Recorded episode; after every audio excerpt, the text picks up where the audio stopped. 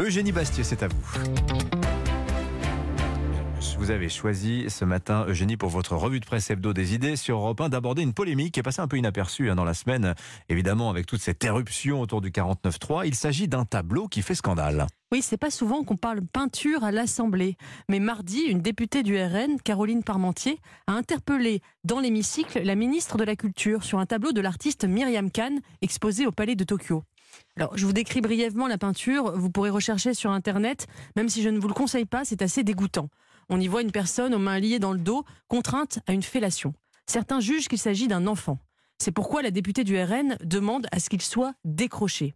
Alors la ministre de la Culture, assez goguenarde, a répondu qu'il n'en était pas question, que la liberté d'expression et de création était garantie par la loi. Déjà, on peut sourire de voir Madame Rima Abdul Malak soutenir la liberté d'expression. Elle, qui a quelques semaines laissait planer la menace de couper l'antenne de CNews.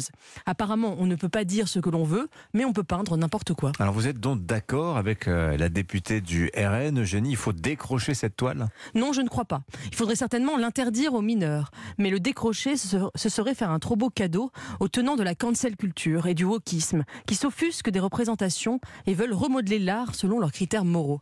D'ailleurs, cet épisode me fait songer à ce qui s'était passé en 2017. Quelques semaines après le mouvement MeToo, un collectif de féministes avait demandé le décrochage d'un musée de New York d'un tableau du peintre français Balthus, Thérèse Révent, accusée, selon elle, de romantiser la sexualisation d'une enfant. Ou encore ce groupuscule féministe français qui, en 2018, s'était offusqué de l'affiche d'une exposition sur Fragonard, représentant le verrou, un tableau, un tableau qui faisait, selon elle, l'apologie de la culture du viol. Ouais. On a déjà une cancel culture de gauche, est-ce qu'on a besoin d'une cancel culture de droite Bon, Myriam Kahn hein, n'est quand même pas Fragonard ni Balthus, Eugénie. Hein. En effet, hein, je vous laisse regarder son œuvre, vous verrez, c'est pas euh, du même niveau. Euh, toute l'œuvre de Myriam Kahn consiste, nous dit-elle, à dénoncer les horreurs de la guerre. Alors déjà, généralement, quand un, art- un artiste qui indexe son œuvre sur la dénonciation n'est jamais très bon. Si Picasso avait peint toute sa vie des Guernica, ce tableau engagé représentant les horreurs du franquisme aurait eu bien moins d'effet. Cette polémique nous interroge sur la- l'art contemporain d'aujourd'hui.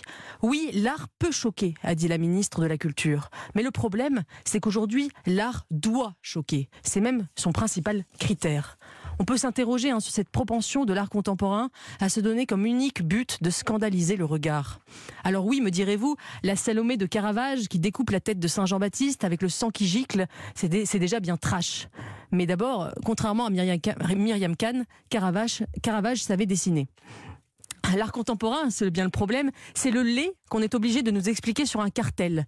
C'est l'esthétique du choc accouplée à l'objectif de la dénonciation, du message. Mais tout ça sans la maîtrise de la technique, de la lumière, de l'harmonie, de la beauté tout simplement.